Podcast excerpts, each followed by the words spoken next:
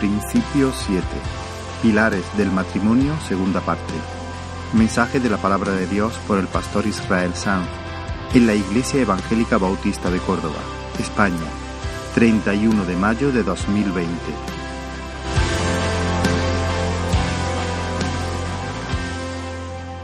Retomamos entonces la serie de Génesis, que se está viendo interrumpida por, por las circunstancias.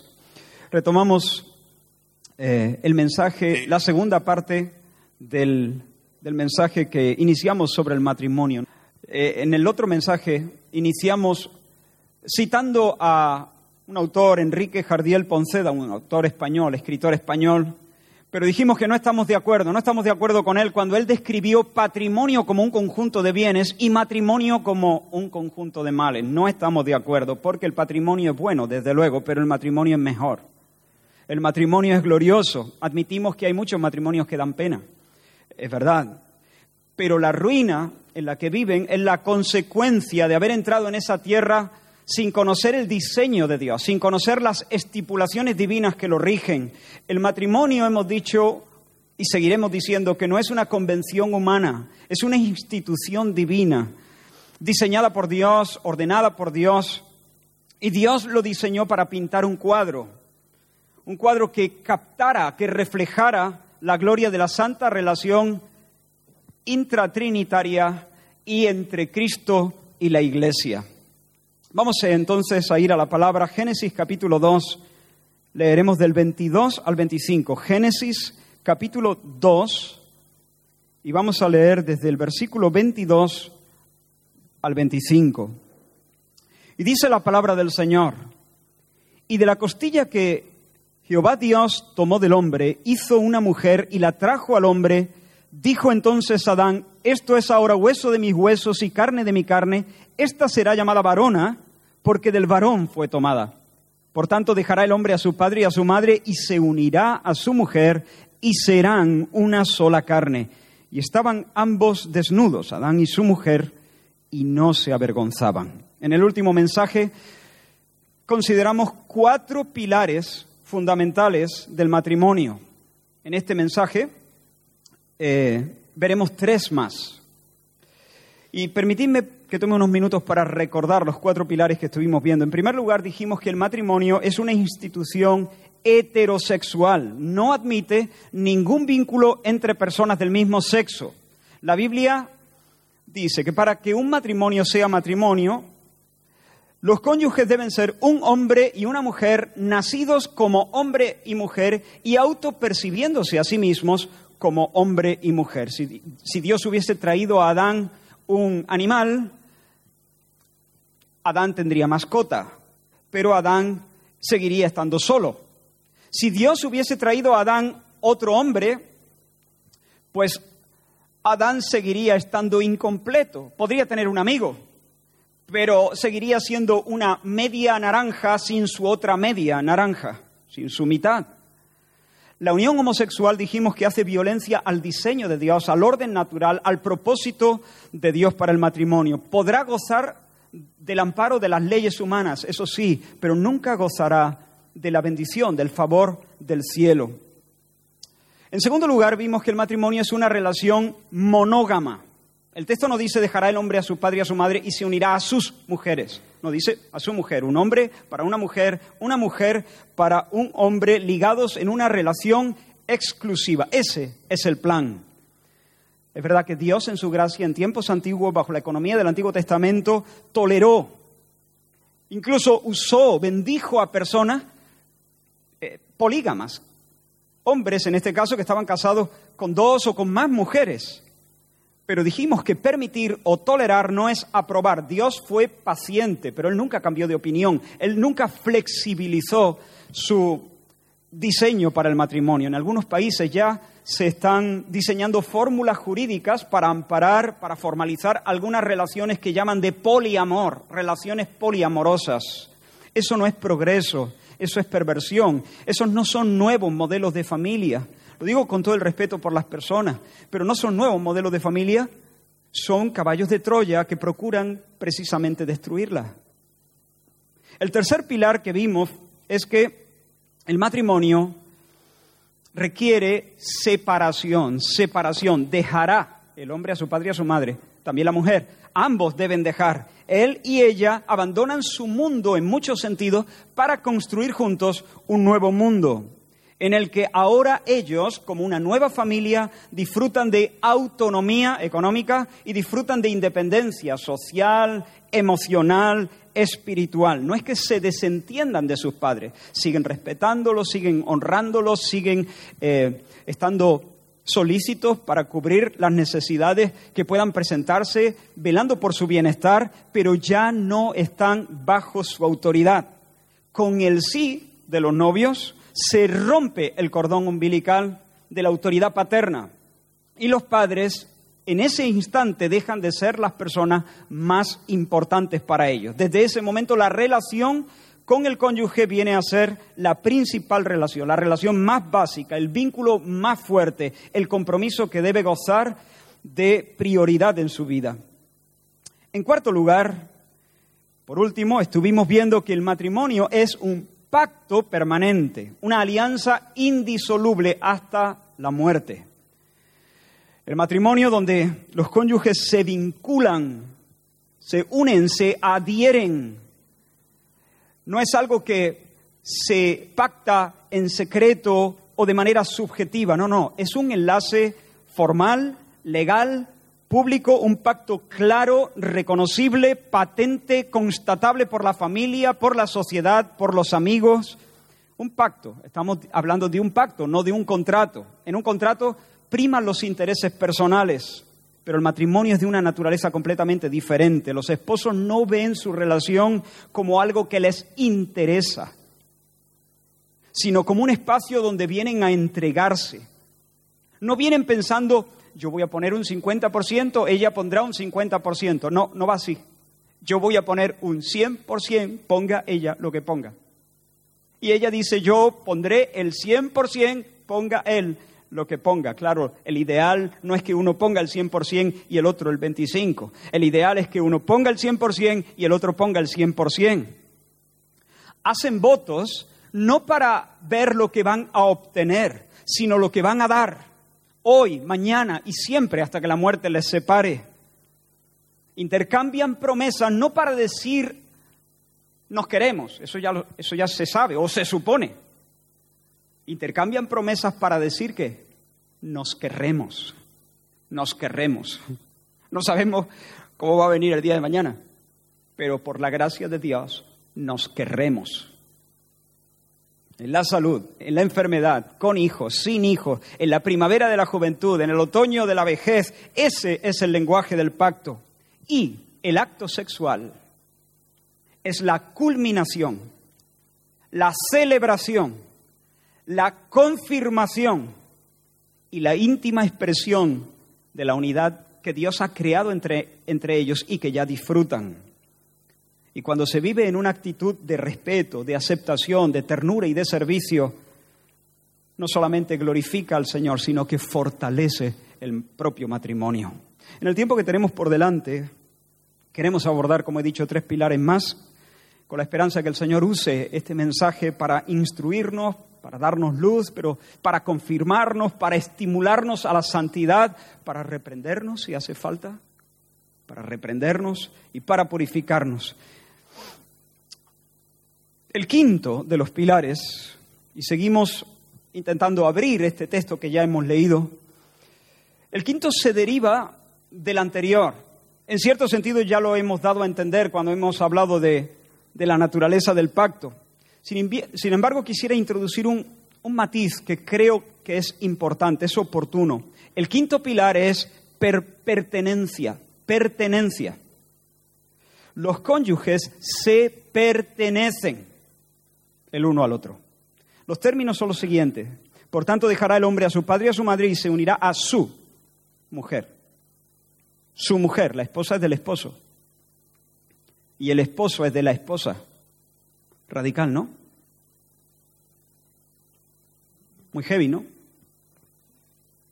Y quizá alguien puede decir, un momento, para el carro Israel un poco. Eh, eh, también el texto dice, dejará a su padre y su madre. Entonces, el padre también es de él. Sí, es verdad, dice también su padre. Entonces alguien puede decir, pues no, lleves ese su demasiado lejos. Ya, pero quiero demostrarte que por la naturaleza del pacto matrimonial, los cónyuges se pertenecen de una manera singular y distinta. Y tú dices, demuéstramelo. Yo te digo, fácil. Ahí voy. En el Cantar de los Cantares, que es un canto a la belleza del amor matrimonial, en el capítulo 2 encontramos una declaración radical, salvaje y hermosa. En el capítulo 2, como digo, versículo 16, mi amado es mío y yo soy suya. Ahora, esto no ha sido un lapsus de ella. Lo vuelve a decir en el capítulo 6, yo soy de mi amado y mi amado es mío. Capítulo 6, versículo 3. La esposa no dice, yo estoy con mi amado y mi amado está conmigo. No, no, soy de mi amado y mi amado es mío. No dice, me entrego a mi amado y mi amado, y mi amado se me entrega. Eso está fenomenal. El matrimonio si no es entrega no es nada. Pero va más allá de eso. Va más allá de la entrega de uno mismo. Los cónyuges son conscientes de que han renunciado a su autonomía. Han cedido al otro ciertos derechos sobre su propia persona. Fuerte, ¿no?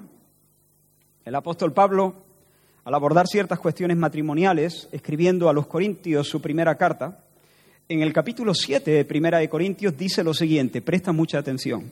El marido cumpla con la mujer el deber conyugal, hablando de las relaciones íntimas. Y asimismo la mujer con el marido. La mujer no tiene potestad sobre su propio cuerpo, sino el marido. Ni el marido tiene, ni, perdón, ni tampoco tiene el marido potestad sobre su propio cuerpo, sino la mujer. No os neguéis el uno al otro, a no ser por algún tiempo de mutuo consentimiento. Si estás casado, no eres dueño de tu cuerpo no puedes disponer de él a tu antojo de forma unilateral.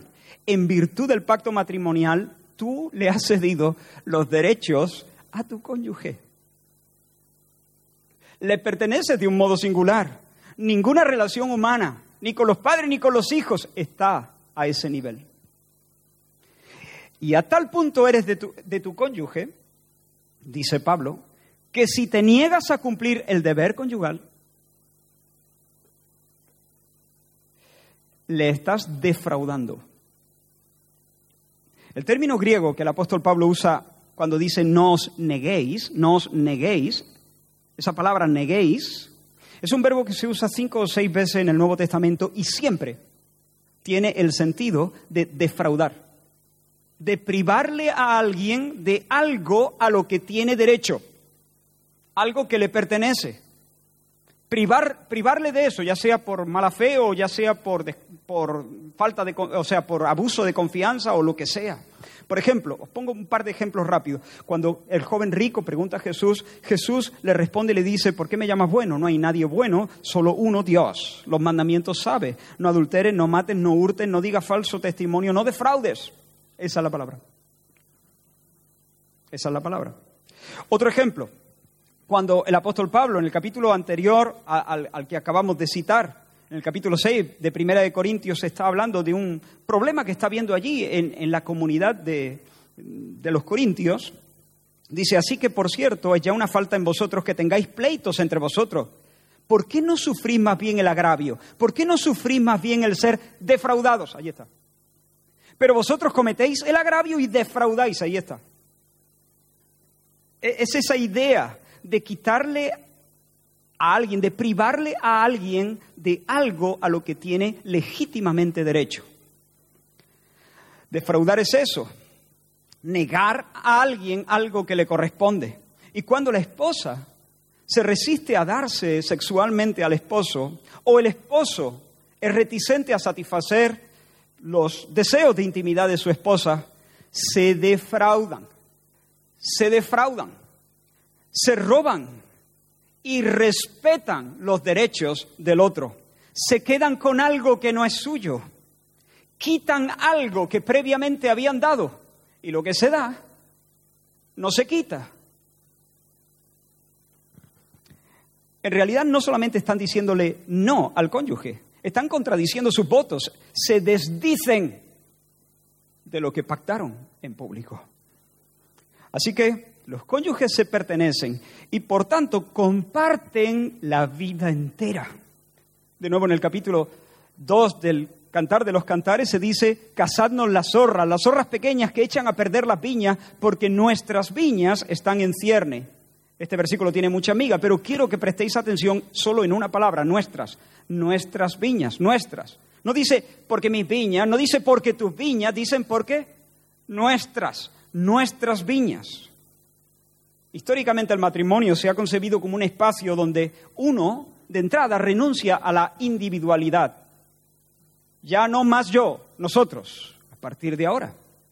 Pero desde hace varias décadas se está redefiniendo todo el concepto del matrimonio y ahora se concibe más bien cada vez más como un ámbito de realización personal, como un ámbito incluso de potenciación individual. Un espacio donde los dos se acompañan, construyen un proyecto juntos, pero no se funden. Cada quien mantiene su plaza, cada quien mantiene su independencia, cada quien se pertenece a sí mismo y en todo caso a Dios, pero no al cónyuge. Por eso, en nuestros días, cada vez más, antes de dar su sí, antes de hacerlo antes de la boda, optan por la separación de bienes, lo que implica que cada cónyuge es dueño de su patrimonio personal, ya sea el generado antes de casarse como el que pudiera generarse después de casarse, pudiendo disponer libremente de sus bienes sin el consentimiento de su esposo o de su esposa. En otras palabras, yo soy yo, tú eres tú, lo mío es mío, lo tuyo es tuyo. Mm, y podemos compartirlo, por supuesto, podemos compartirlo, pero siempre que quede claro que cuando yo te doy de lo mío, de lo mío te estoy convidando. Estoy dando generosamente algo que es mío, que me pertenece. Hermanos, como he dicho varias veces, esto es más feo que pegarle a un padre.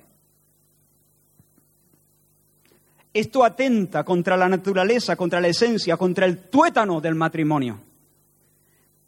Indica que esos jóvenes vestidos de gala no han comprendido de qué va el matrimonio no están entrando a Él con una mentalidad de vida adecuada. Se están embarcando sin brújula en una travesía en la que tienen muchas papeletas para naufragar. Y como suelo decir también, está bien que cada uno tenga su cepillo de dientes. Eso sí, pero ya está. Casarse es renunciar al yo para vivir en nosotros. Casarse es entrar sin trucos, sin reservas, sinceramente, en la tierra de la mutua pertenencia. Escucha bien, si estás casado, si estás casado, tú eres un regalo de Dios para tu cónyuge. Dios, que es mi dueño, le dice a Damaris, hija, te regalo a este hombrecito Cuidado que tiene aristas, pero no te preocupes, estoy en ello.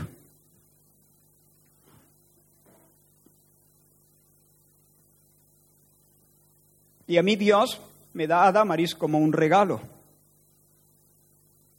Eres un regalo de Dios para tu cónyuge. Eso significa que tu sueldo no es tu sueldo. Tu deuda tampoco es tu deuda. Tu tablet no es tu tablet. Tu casa no es tu casa. Aunque tus padres te la regalaran cuando cumpliste los 15. Tu cuerpo no es tu cuerpo. El problema de tu esposa no es el problema de tu esposa, porque su problema es tu problema. Tu tiempo no es tu tiempo. Tus planes no son tus planes. Tu espacio no es tu espacio. Esta es una idea salvaje, lo sé. Esta es una idea que violenta la forma de pensar de nuestra generación. Y algunos se echan la mano a la cabeza y dicen, pero, pero ¿qué estás diciendo? Esto, es, esto es algo que horroriza a algunos. Imaginen que si, que si adoptan una posición así, se acaban de esclavizar, se acaban de colocar en una posición donde la realización personal y la felicidad va a ser inviable. Pero es justo lo contrario Ese camino no es el camino de la frustración y de la pérdida. Nunca somos más libres, nunca disfrutamos más de la vida que cuando amamos y nos entregamos de esa manera. Un pastor lo ha dicho de esta forma. La razón por la que hay tanto sufrimiento en el matrimonio es porque los maridos y las esposas, perdón, la razón por la que hay tanto sufrimiento no es porque los maridos y las esposas busquen su propio placer sino porque no lo buscan en el placer de sus cónyuges. ¿Cómo hay... Bueno, sigo, sigo con la cita. Si vivís para vuestro placer personal a expensas de vuestro cónyuge, estáis viviendo contra vosotros mismos y destruyendo vuestro gozo. Pero si os entregáis con todo el corazón al gozo santo de vuestro cónyuge, también estaréis viviendo para vuestro gozo y construyendo un matrimonio según la imagen de Cristo y su iglesia.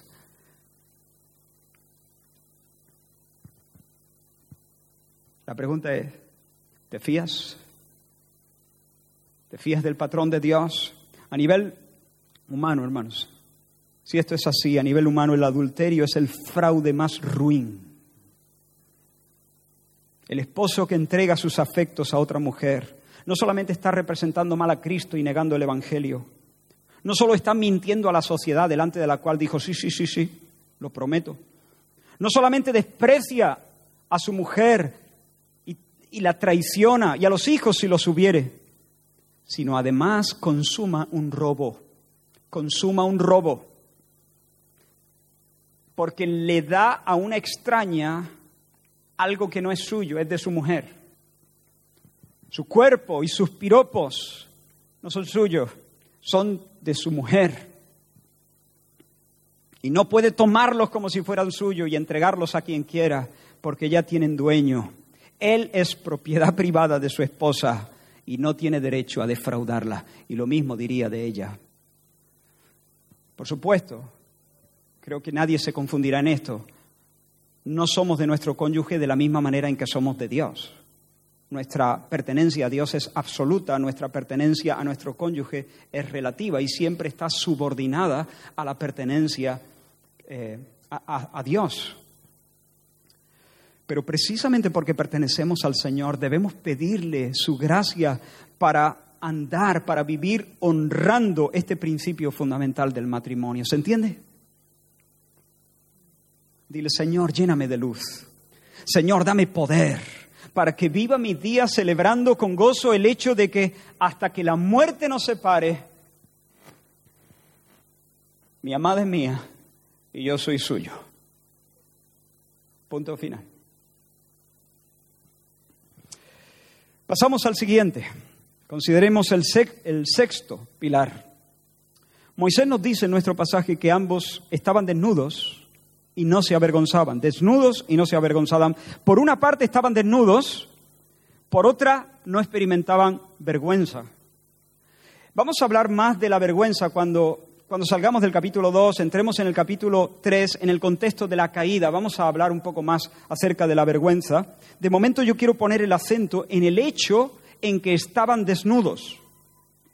Sus cuerpos estaban expuestos a la vista de Dios, a la vista del otro nada había cubierto, nada estaba oculto, nada estaba velado. Desde la coronilla hasta la planta del pie, todo estaba a la luz, como solemos decir, sobre la mesa. El sexto pilar es transparencia. Transparencia. Hermanos, el cuerpo y el alma interactúan y funcionan juntos. Y esa condición física, física de desnudez, comunica algo a un nivel más profundo, a un nivel de la relación entre sus almas. Allí están, sin secretos, sin velos, sin máscaras, sin maquillaje, sin trucos de Photoshop. Viven en transparencia, en una relación franca, abierta, sincera, sin doblez. El matrimonio es un territorio donde debemos estar dispuestos a entrar sin escudos y desnudar el alma y hacernos vulnerables. Un matrimonio donde los, cónyuges bloquean sus móviles con claves secretas, está malherido.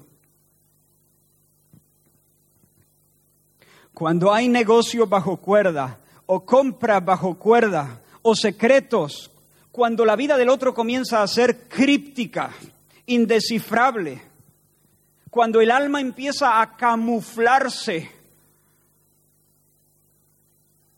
cuando empieza a haber medias verdades, gestos y silencios para despistar, el matrimonio está malherido en el matrimonio según Dios, él no debe vivir en un mundo paralelo que ella desconoce. No, no, no. En el matrimonio según Dios, él solo tiene una vida. No una doble vida, ni una triple vida. Solo tiene una vida y su esposa está al tanto. No deben existir estancias donde ella tiene prohibido el paso. En el matrimonio según Dios, ella tampoco tiene un rincón secreto al que pueda ir sin ser buscada. Todas las puertas están abiertas. Eso, eso no significa que los cónyuges tengan que informarse mutuamente de todo lo que hacen y de todo lo que se les pasa por la cabeza. Pero sí significa, hermanos, que no guardan bajo llave espacios en su corazón. Sus almas conviven desnudas. Sus almas conviven desnudas. Y, voy a y piensa en esto. Si la desnudez del sexo, que a los ojos de Dios es preciosa en el sagrado marco del matrimonio, si la desnudez del sexo no es una expresión de esta otra desnudez, el sexo, el sexo está lastrado. Va a funcionar mal, como un motor gripado. Pero cuando la desnudez del sexo y la desnudez del alma están juntas, entonces la intimidad es verdadera intimidad. Entonces, para usar un término bíblico, los cónyuges no se acuestan, se conocen. Se conocen.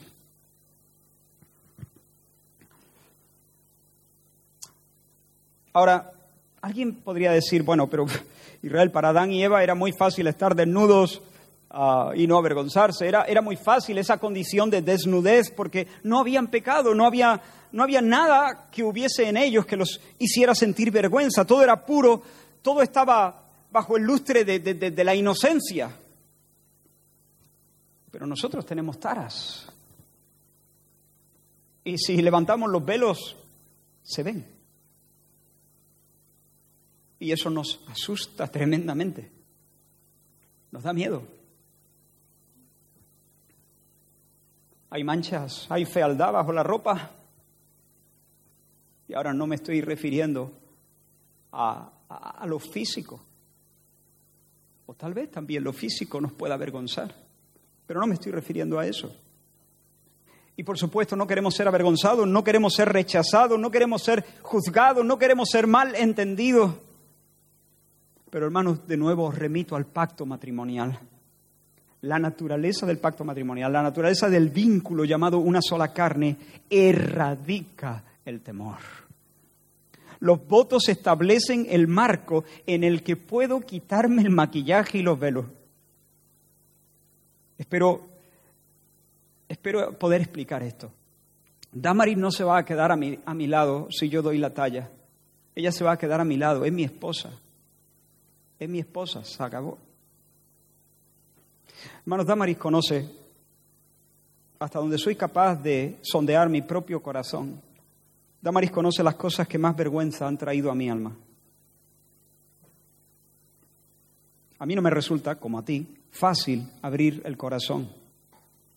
He hecho, como tú, cosas por las que merezco ser avergonzado, abochornado y rechazado. Y para colmo, Damaris, a la persona que le abro mi corazón, no es perfecta, es pecadora, puede juzgarme mal, puede malinterpretarme, puede añadir dolor a mi dolor. Pero hay dos cosas que sostienen mi corazón y me impulsan a la transparencia. La primera que Dios ya me ha vestido con los ropajes blancos de la justicia de Cristo. Ya no hay vergüenza, como hemos cantado hace un momento. Él, Dios, me ve bajo el lustre no de, la, no de la inocencia solamente, sino de la perfecta justicia de mi Salvador. Ante los ojos del Señor soy visto y soy tratado como si nunca jamás hubiera pecado, como si siempre, en todo momento y del modo más perfecto, hubiera hecho lo que le agrada. Bendito sea el nombre del Señor. La segunda cosa que estimula mi franqueza es el sí de Damaris. Lo dijo y lo escuché iba en serio. Y el pacto que concertó conmigo el 12 de septiembre de 1998 espanta mis miedos. Puedo ser vulnerable al amparo de su promesa de amarme hasta el fin, porque ella, inspirada en la gracia de Dios, en el favor que Dios ha tenido por ella, inspirada en el Evangelio, fortalecida por el poder del Espíritu Santo, podrá soportar con paciencia mis carencias mis debilidades y perdonar mis pecados. Su amor de pacto, como dice la Escritura, cubrirá multitud de pecados. Su amor de pacto, como dice la Escritura, no guarda rencor. Y yo, conociendo la misericordia de Dios, sabiendo que he sido misericordiado, me quedaré a su lado aunque ella no sea perfecta el abrigo que ofrece el pacto es precioso. Ahora, eso sí, no es una coartada, no es una, ah, como ella va a cumplir el pacto, entonces yo me puedo relajar. No, no, no, es una coartada para relajarnos, para descuidar nuestras responsabilidades conyugales pensando que el otro cumplirá su parte y no hace falta que yo vele. De todas formas tendré mi porción. No, no, no. El abrigo que ofrece el pacto es más bien un estímulo, un estímulo a vivir nuestros matrimonios en un ambiente de transparencia y de gracia. Transparencia y gracia. Gracia, dar gracia. No, no, no decir gracia. Traspasar, comunicar, convidar gracia al otro.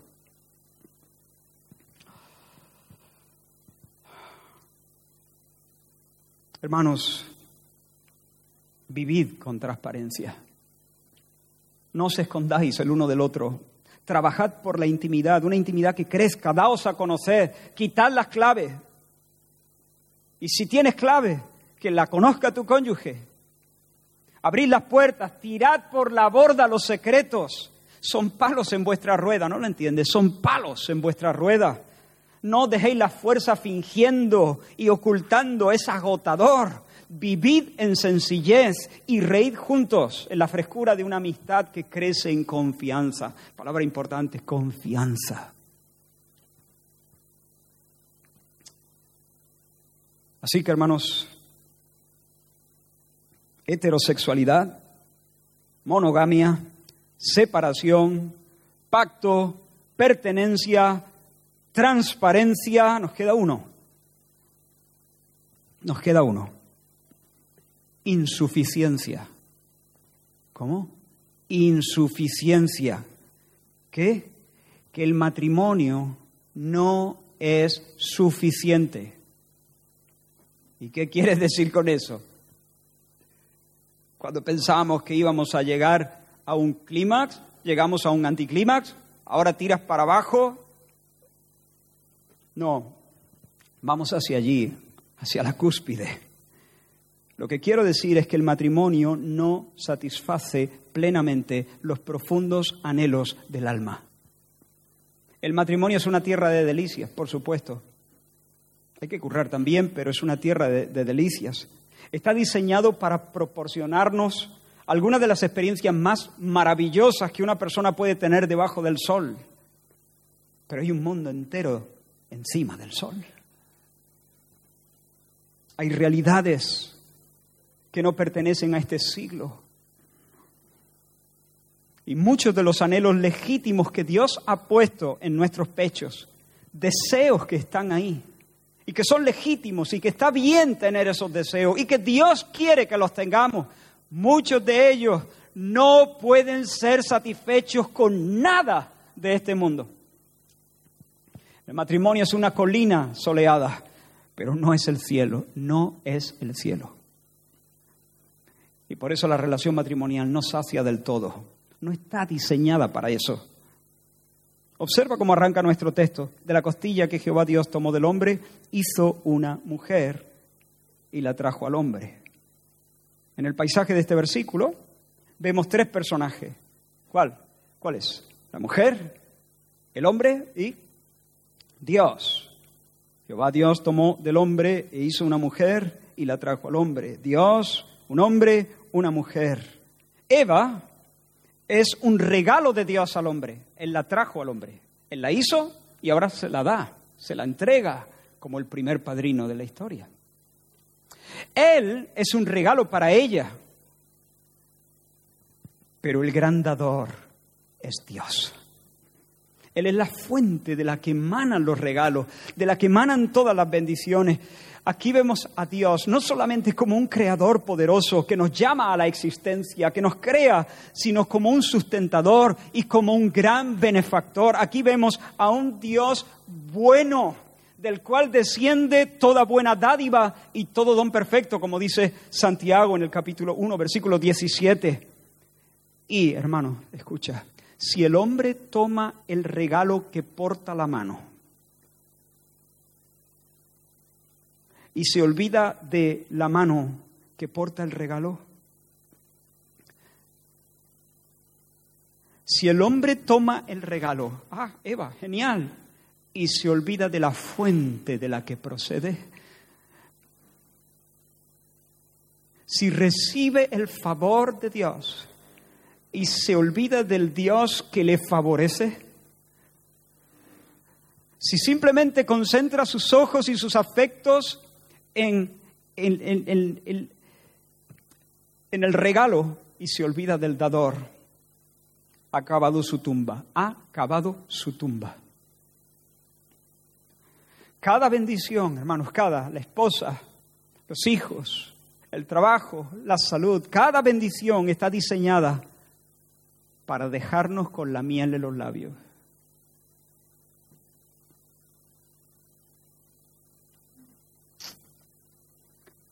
Dios lo ha hecho muy bien. ¿Traen alegría? Sí, algunas bendiciones, muchas, pero no todas. Siempre te dejan con algo que falta. Está pensado, está bien pensado para que sea así. Todas las bendiciones están diseñadas para dejarnos con la miel en los labios y remitirnos a la fuente de la que proceden. Para que busquemos más, para que entendamos inmediatamente que allí no está lo que sacia el más hondo deseo de mi corazón. El matrimonio da mucho, pero no lo da todo. Y si tú tuvieras el matrimonio perfecto y después lo perfeccionaras mil veces más, tu alma seguiría sedienta. Porque hay anhelos que solamente Dios comprende y solamente Dios puede satisfacer. Hay anhelos que solamente pueden ser saciados. Escucha, en el regazo del Padre. Ese es el sitio ese es el lugar, el regazo de papá, el regazo del Padre. Agustín Dipona fue el que dijo una de las frases que atesoro en mi corazón y que más repito, creo, nos has hecho, Señor, para ti. Nos has hecho, Señor, para ti. Y nuestro corazón está inquieto hasta que descansa en ti nos has hecho para ti. Y nuestro corazón está turbado, está inquieto, está insatisfecho, está ansioso hasta que descansa en ti. Podemos ir de bendición en bendición, de experiencia en experiencia. Alguna, no estoy hablando ahora mismo de, de cosas feas, groseras. No estoy hablando ahora mismo de pozos, de vicio. No, no, de bendición en bendición, cosas buenas, loables, que, Dios, que vienen directamente de las manos de Dios. Podemos intentar sacar el néctar de, de la vida, pero finalmente nuestro corazón seguirá estando inquieto hasta que no descansa en el regazo de papá. La persona que busca en el matrimonio lo que el matrimonio no puede dar, porque no está diseñado para dar eso, va a terminar desilusionada con el cónyuge. Y oye, dicho sea de paso, lo ideal sería que no ocurriera, pero si ha de ocurrir, cuanto antes nos desilusionemos con el cónyuge, mejor desilusionarnos en este sentido. Él no es mi salvador. Ella no es mi salvadora.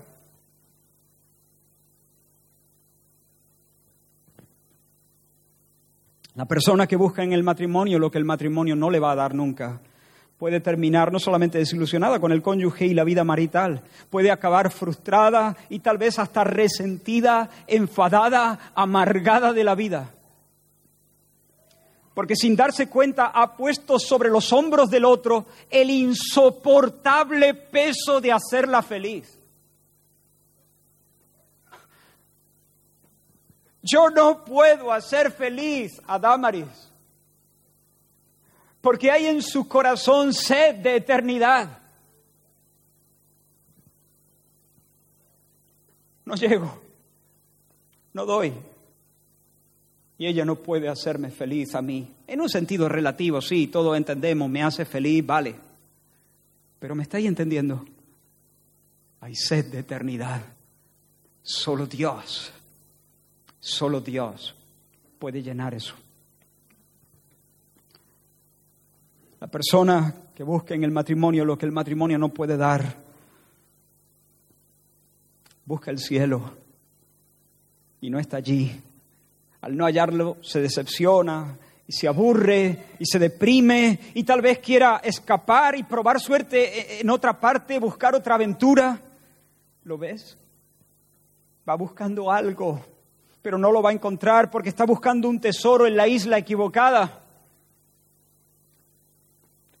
Tú has, sido hecho para conocer y para adorar a aquel que, como dice el libro de, los Hechos, no es honrado por mano de hombres, como si necesitase de algo, pues Él es quien da a todos vida y aliento y todas las cosas.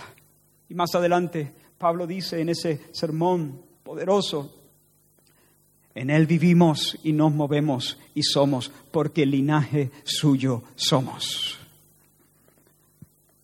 ¿Recuerdas a Jesús y la mujer de Samaria? Iba a una hora rara a, coger agua del pozo. Y cuando llegó al pozo de Jacob, se encontró con el Señor, quien le preguntó, quien le pidió agua, ¿me das de beber, mujer? Y la mujer se extrañó profundamente. ¿Cómo, ¿Cómo siendo judío me pides tú a mí de beber que soy mujer samaritana? ¿No sabes que nos llevamos como el perro y el gato? Hay un odio racial profundo entre nosotros. Este mueve a, pedirme agua. ¿De qué vas? ¿Qué busca? ¿Qué quiere? ¿A dónde quiere llegar? ¿Por qué hace esto? ¿A dónde quiero llegar? Mujer, si tú supieras quién soy, si supieras quién soy y lo que soy capaz de darte, me pedirías y yo te lo daría. Yo te daría agua. Y el agua que yo te daría sería en tu interior una fuente que fluyera y saltara, inagotable. El que bebe de este agua vuelve a tener sed un rato después pero el que bebe del agua que yo le daré no tendrá sed jamás. Y la mujer dice, no se está enterando bien, ah, eso sería genial. No tendría que venir aquí a sacar agua todos los días. Dame de ese agua. Y más adelante el Señor le dice, ve y llama a tu marido. Y la mujer dice, recuerda, ¿verdad? No tengo marido. Es verdad lo que dice, no tienes marido. Porque ya vas por el sexto y el sexto no es tu marido. Has estado casada cinco veces, cinco maridos has tenido, pero el hombre con el que estás ahora no es tu marido. Y la mujer se espanta, me parece que tú eres profeta, pero ¿te das cuenta de lo que está pasando ahí? En ese lugar se encuentran dos sedientos, dos personas sedientas. Jesús, nos dice el evangelista, sediento de agua, cansado del camino. Cansado del camino, Jesús tiene sed de H2O, agua. Pero hay una mujer que tiene una sed profunda, profunda, y Jesús lo sabe. Y que por más que bebe, no se llena. Siempre resulta eh, insuficiente. Y esa mujer tiene toda la pinta de que no, es, no, no, de que no ha enviudado cinco veces. Como he dicho en otras ocasiones, si no, ¿quién sería el valiente que se atreve a estar con ella ahora? ¿no? Tiene toda la pinta de ser una mujer que está intentando mitigar la sed de su alma con relaciones románticas, encontrar el cielo en los brazos de los hombres. No estoy diciendo que sea una mujer viciosa y pecadora, pero posiblemente está buscando algo que espera encontrar en el matrimonio, en el amor de un hombre, pero que una y otra y otra y otra vez se le escapa y va por el sexto y sigue sediente y Jesús lo sabe. Pero el Señor le dice, si supiera quién soy. Esa carrera que lleva no te lleva a ningún sitio, es un correr detrás del viento. Hija, lo que estás buscando no está en el matrimonio, lo que estás buscando lo tienes delante de la nariz. Soy yo, yo soy lo que buscas. Hermanos, si estáis casados, alegraos en vuestro amor, pero no hagáis de la relación vuestra matrimonial la fuente de vuestra identidad y de, y de vuestra alegría y de vuestra satisfacción última. No queráis que el otro sea vuestro Mesías. Solo el Mesías es el Mesías. Solo Cristo nos coloca en el regazo del, del, Padre. Y como he dicho otras veces, podéis deciros cariño, podéis deciros bombón, podéis deciros peluchito mío, lo que queráis. Pero no os digáis vida mía. Vida mía no. Si se te escapa, dile, Señor, eh, corrijo, solo tú eres mi vida. Solo tú. Vida mía solo se le dice al Señor. Vida mía el Señor, ni mi hijo, ni mi madre, ni mi esposa. Vida mía el Señor. Vida mía solo se le dice al Señor. Hay canciones románticas que son una blasfemia. ¿Eh o no? Hay canciones románticas que dicen cosas al, a un ser humano que solamente son aplicables al Dios vivo. Por ejemplo, vida mía, ¿no? Tú eres mi sol, ¿cómo? Ningún ser humano es el sol de otro ser humano. Maldito el hombre que confía en el hombre y pone carne por su brazo.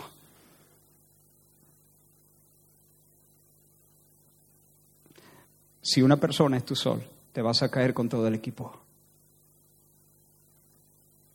Solo Dios. Solo Dios. Disfruta de tu matrimonio. Mira, cuando una persona es tu sol, al final esa relación se intoxica y te esclaviza.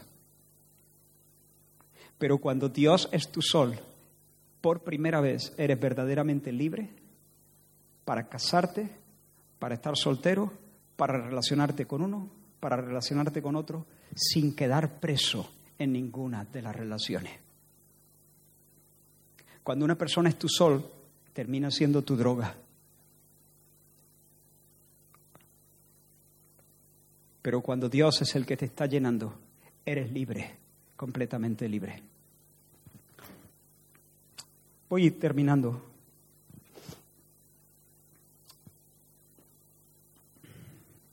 Hermana, hermana mía, Dios ha puesto eternidad en tu corazón. Y eso significa, como he dicho varias veces, que nada bajo el sol puede llenarlo. Si quieres que tu esposo te llene, colme tus vacíos, siempre se va a quedar corto, siempre, siempre. No le haga eso a ese hombre. No puede hacerte feliz. Hermano, goza de la vida con la mujer que amas, Eclesiastés 9:9. Pero no esperes que ella te dé lo que solo Dios, por su espíritu, puede darte. Y si estás soltero y quieres casarte, pues, ¿qué te puedo decir? Que tu deseo es bueno, que es legítimo, pero que no necesitas esperar a que llegue ese momento para vivir una vida pletórica. No estés diciendo, "Uh, cuando me case, entonces, entonces qué? Entonces estarás casado, disfrutarás de ciertas bendiciones que ahora no tienes. Tendrás que soportar ciertos aprietos que ahora no tienes. Tendrás que cuidar de cosas que ahora no cuidas. Tendrás otras bendiciones, cosas buenas que ahora no tienes. Pero, pero no pienses que habrás llegado a la tierra de la plenitud. La tierra de la plenitud se llama Dios. Dios en Cristo Jesús por el suministro del Espíritu. Yo estoy convencido de que por no entender este punto muchos esposos viven bajo el mismo techo y profundamente desilusionados, porque esperaban tanto, esperaban tanto. Y tal vez incluso hasta frustrados y fantaseando con otras relaciones donde puedan hallar verdadera intimidad donde puedan encontrar consuelo, alegría, esa alegría que siempre se les escapa. Tú no necesitas una relación diferente. Tú necesitas conocer el regazo de papá, el regazo del Padre. Hártate en Dios. Hártate en Dios. Sáciate. Eh, quizá la palabra hártate no es la mejor, tiene un matiz que sáciate en Dios. Él es suficiente. No idolatres el amor romántico, no idolatres el matrimonio. Y si, estás encontrando satisfacción en el Señor, si estás yendo al matrimonio saciado, aunque tu cónyuge sea tosco, bruto, distante, egoísta y caprichoso, nada podrá impedirte experimentar la vida abundante que Jesús prometió. Hay, relaciones matrimoniales que son muy difíciles porque uno de los cónyuges, o los dos, pero vamos a poner uno de los cónyuges es profundamente egoísta y caprichoso.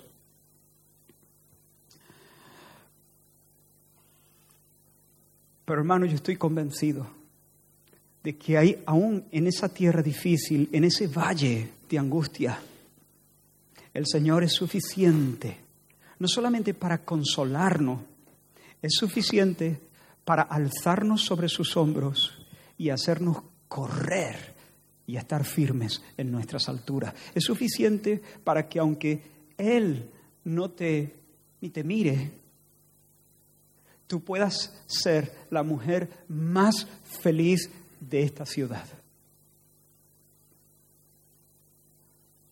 Porque cuando te acercas a Él o cuando te mueves en medio de tu casa, ya viene saciada, ya viene llena, ya viene llena. Tú no vienes como un tanque medio vacío.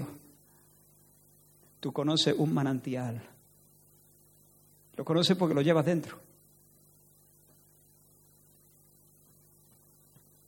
Y en tu interior corren ríos de agua que saltan para vida eterna. Y cuando te acercas a tu matrimonio, ya vienes habiendo bebido. Duelen los desprecios, por supuesto. Van a doler. ¿Es el ideal? No. ¿No debo aspirar entonces a que mi matrimonio mejore? No, combate por ello, ora por ello, lucha por ello, solicita consejería.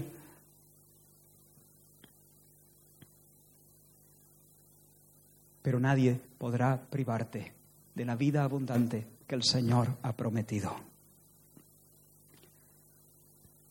Hermanos, voy a terminar aquí. Pero tal vez algunos tengamos que arrepentirnos de haber idolatrado al cónyuge o el matrimonio.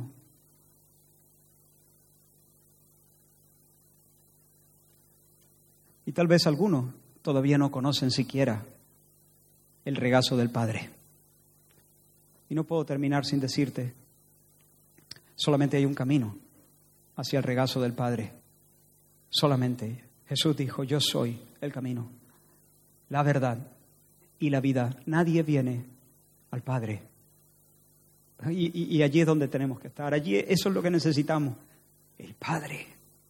Nadie viene al Padre sino por mí. Nosotros predicamos a Cristo crucificado porque Cristo crucificado fue el que partió el velo y nos abrió el camino al regazo. Jesús es Dios encarnado, vivió una vida perfecta, cumpliendo toda la ley. Y luego se dejó crucificar. Él dio su vida voluntariamente para morir bajo el castigo de Dios soportando el castigo que nosotros merecíamos. Murió en nuestro lugar, así de simple, así de profundo, así de... Es un misterio insondable. Murió por nosotros por amor. Y luego resucitó. Al tercer día se levantó triunfante. Y ahora está como nuestro hermano y nuestro representante, nuestro sumo sacerdote a la diestra de Dios en las alturas Ahora Él pone su mano en Dios y pone su mano en todos aquellos que le confiesan, que se arrepienten de sus pecados, que se rinden a su señorío y que confiesan su nombre. Y poniendo su mano en Dios y poniendo su mano en nosotros, viene a ser el puente, el que nos une, el que intercede, el que se coloca en la brecha y nos une a Dios. ¿Ves? Ya estamos en el regazo del Padre.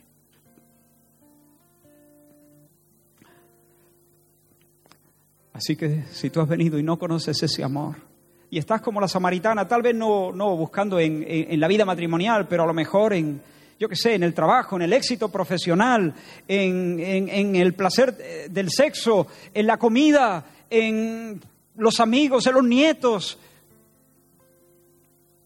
el Señor te dice lo mismo a ti, aquí, ahora, si tú supieras quién soy.